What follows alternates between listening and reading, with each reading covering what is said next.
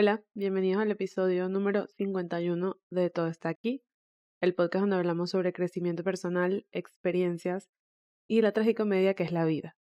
Y la tragicomedia que es la vida, creo que, o sea, como que esa parte de toda esta narración ha tomado como demasiada relevancia últimamente por los temas que estamos tocando.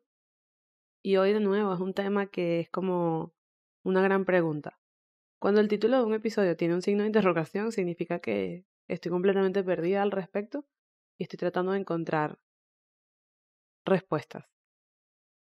Hoy, como el título lo dice, vamos a hablar sobre cuál es el siguiente paso. Y concretamente, cuál es el siguiente paso cuando nos sentimos perdidos, como que ya hemos intentado muchas cosas, como que ya hemos eh, sido pacientes y perseverantes y todo este cuento que también hemos hablado en este podcast al respecto. Pero pareciera que a pesar de todo eso no pasa nada. Y este tema lo hemos tocado de una forma u otra en otros episodios, ¿sabes? Diciendo que la paciencia es súper clave en los procesos de manifestación, por así decirlo, de que las cosas pasen, que la perseverancia, la constancia, que buscar eh, nuevas opciones, perspectivas, etc. Pero ¿qué pasa realmente cuando ya lo intentaste, ya fuiste paciente, ya fuiste perseverante, ya viste la misma situación de 10 formas distintas y aún así no pasa nada? ¿Cuál es el siguiente paso? O sea, ¿qué más tienes que hacer? Y este es un tema bastante frustrante y mm, la verdad es que más seguido de lo que yo quisiera, realmente esta etapa, si es que alguna vez la has vivido, que creo que es bastante común, llegaba a un punto en el que como no sabes qué sigue, no sabes qué más hacer para llegar a donde quieres, lo único que provoca, lo único que apetece, es dejar todo e irte por ahí. O sea, literal, renunciar a todo, irte un año así sin teléfono, lanzando el teléfono por la ventana, sin internet, sin tener que preocuparte por nada ni darle explicaciones a nadie. Esa es como, por lo menos la sensación que yo tengo cuando me siento así, que en este momento es un poco real en mi vida. Y luego de querer todo eso me doy cuenta que es imposible porque hay que trabajar, hay que pagar cuentas, responsabilidades y todo lo que ya saben. Eh, la verdad es que concretamente, cuando te sientes así como que cuál es el siguiente paso, no es necesariamente porque te sientas triste o molesto o frustrado, como que no necesariamente activamente sientes un sentimiento negativo al respecto, sino que te sientes como ah, como numb, ¿no? Como ahí. Como ahí, esperando que pase algo que no pasa y no tienes mucha idea de qué es lo que se supone que tienes que hacer para que pase. Pero al mismo tiempo estás como un poco convencido de que si no haces algo al respecto, nunca vas a poder llegar a alcanzar lo que quieres. Y esto viene de que, en realidad esto es un tema que no hemos hablado en el podcast, que probablemente hablaremos en algún punto, pero viene del tema de que creemos que la sobreproductividad es clave para todo. Creemos que si no estamos haciendo algo útil o productivo no somos valiosos y todo esto afecta aún más cuando como, ok, yo quiero ser productivo y quiero hacer cosas para llegar a donde quiero, pero no sé qué más hacer. O sea, no sé realmente qué más hacer. Y mm, en ese sentimiento de querer dejarlo todo atrás y salir corriendo para ver si encontramos de alguna manera la solución a nuestros problemas. Eh, justamente quería hablar de esto porque acabo de terminar un libro que de alguna manera u otra ataca este tema. No es literalmente el tema que ataca porque al final es ficción y ya. Pero básicamente va de esta chica que ella decide que su vida es demasiado complicada, tiene demasiados problemas y que todo se va a solucionar si ella duerme un año, porque el dormir un año va a hacer que ella renazca.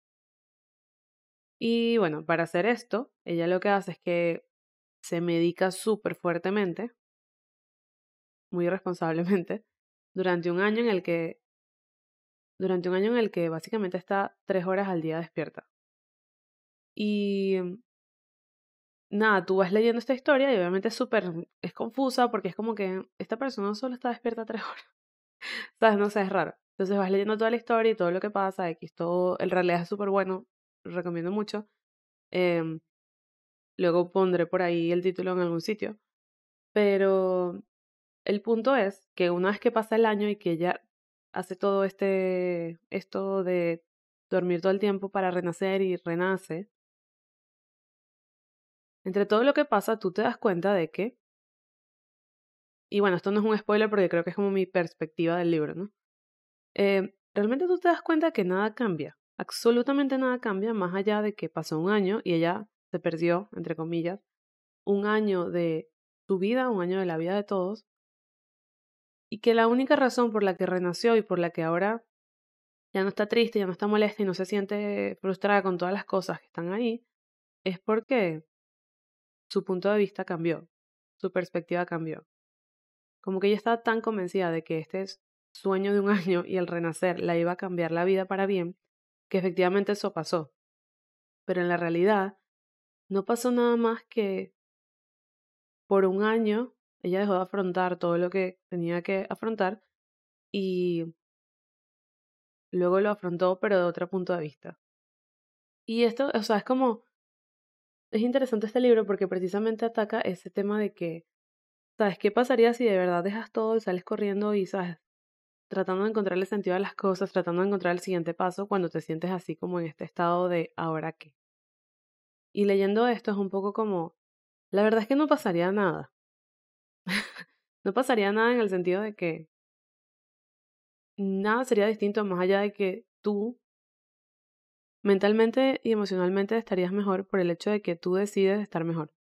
Y, o sea, si es frustrante sentirse en la nada, en el ahora que, es aún más frustrante, frustrante darse cuenta de que literalmente la única cosa que puede cambiar esto es tu perspectiva. Porque, en parte porque no te da ningún tipo de respuesta. O sea, ¿qué clase de respuesta es? Cambia tu forma de ver la vida y todo va a estar bien. Que es lo que nos dicen todas las galletitas de la fortuna y los posts de Instagram. Y entonces, cuando terminas de leer esta historia y te das cuenta de esto, te das entonces más cuenta de que, ok, esto es un libro de ficción y todo eso, pero la verdad es que yo creo que es muchísimo más común de lo que creemos el sentirnos como ahí, como en stand-by, como cuál es el siguiente paso. Creo que es demasiado común como no saber cómo acercarte más y llegar más rápido y o qué más hacer para llegar a donde quieres llegar. Y muchas veces creemos que como estamos perdidos, entre comillas, como estamos en ese estado de ahora que, nos estamos quedando un poco como atrás. Como esta sensación de siempre de que todo el mundo tiene toda la vida resuelta y tú no la tienes. Y la verdad es que la mayoría de nosotros está igual de confundido de lo que está pasando. Y justamente eh, el otro día hablaba de esto porque esto también lo hemos mencionado aquí, que la mayoría de la, la mayoría no, o sea, diría que el 99,9% de la gente no sabe qué está haciendo y no sabe qué está pasando en su vida y solo está pretendiendo saber para entonces ir día a día y resolver. O sea, créeme que cuando una persona súper exitosa que tú admires da una conferencia frente a 50 personas, lo piensa y se pone nervioso en alguna medida, porque es que al final es como una persona más que le pasa lo mismo. No sé, como que aunque creamos que mucha gente lo tiene resuelto y lo tiene todo como listo en la vida, la verdad es que la mayoría estamos viviendo las mismas experiencias, todos en conjunto, al mismo tiempo, aunque creamos que no. Y entonces sentir, sentirse en ese limbo de cuál es el siguiente paso es precisamente algo tan normal y tan común como tener ambiciones, como querer perseguir lo que quieres, como... Es un sentimiento demasiado común. Y creemos que no, y el creer que no es precisamente lo que nos hace sentir, creo yo, más perdidos. Al final, entonces, el tema más bien es como que cómo hacer para que cuando te sientas en ese stand-by de ahora qué, cuál es el siguiente paso, realmente moverte. Y cómo entender que probablemente el sentirse así o sentirte así sea parte también del proceso. No sé, como que mm, independientemente de lo que tú creas, si crees en la en alguna religión, en la astrología, en la magia, en lo que sea. Hay algo que no podemos negar y es que hay algo más allá afuera, sea lo que sea, que tú le des la forma que sea. Y de alguna manera yo siento que estamos como alineados con ciertos propósitos de la vida. Y a lo mejor la forma de poder afrontar ese y ahora que no es más que confiar en ese más allá, en ese propósito de la vida, que inevitablemente te va a llevar a algún sitio. Porque así como muchas de las cosas que alcanzamos y tenemos son porque activamente las buscamos y activamente trabajamos por ellas, hay también un montón de cosas que son porque simplemente son. Como que tenemos la suerte de tenerlas y de vivirlas. Sin poder explicarlo, o sea, sin poder explicar por qué a mí me tocó esta vida y a esta persona le tocó esta otra vida y ambas vidas tienen las cosas buenas y las cosas malas, pero es como esas cosas que pasan porque te tocaba que te pasaran. Entonces, a lo mejor el la solución a qué hacer cuando te sientes en este limbo es precisamente decir como, ya no hay nada más que yo pueda hacer, ya hice todo lo que podía hacer, ya fui paciente, perseverante, etc. No queda más que esperar y vivir la realidad que tienes y ver cómo poco a poco te vas a ir o las respuestas van a ir llegando a ti. Eh, hay un dicho súper famoso que es que todo lo que puedes hacer es todo lo que puedes hacer y esto es bien importante saberlo, entenderlo y, e internalizarlo. A mí me ha costado mucho hacerlo, pero lo intento mucho, lo intento bastante, porque es como, tú ya hiciste todo lo que puedes hacer. O sea, si tú de verdad estás en serio, en serio intentando algo y has hecho todo lo posible para, o sea, no es como que vas a esperar que las cosas te caigan del cielo. Si tú has hecho todo lo posible para algo, has trabajado para algo, has esperado, sido paciente, etc. Y ese algo no ha llegado, no te queda nada más que dejarlo en las manos de esa cosa más grande que está allá afuera, que llámelo destino, religión, Dios, lo que sea. Y tratar de centrarte mucho más en el presente, en el ahora, que en el mañana, porque la verdad es que no sabes qué más hacer, no sabes cuál es el siguiente paso, pero desesperarte y enfocarte en eso, hiperenfocarte en eso, que también lo hemos hablado aquí, no te va a dar la solución y no te va a dar el siguiente paso. Lamentablemente la vida no tiene un manual de instrucciones y no tiene un paso a paso y eso es muy frustrante y también es muy bueno porque da la posibilidad de que pasen cosas que ni siquiera te puedes imaginar. Y es en entender el poco poder que tenemos en estas cosas, en confiar en ese proceso, lo que nos va a dar la posibilidad de atravesar ese ahora que de una manera tranquila y en paz y sin pensar que que se nos está acabando el tiempo y que estamos fallando y que estamos haciendo menos de lo que de lo que podríamos estar haciendo, porque de nuevo, todo lo que puedes hacer es todo lo que puedes hacer. No hay nada más que puedes hacer que lo que haces, que lo que hiciste, que lo como tú lo intentas. Y es súper importante tener eso muy claro.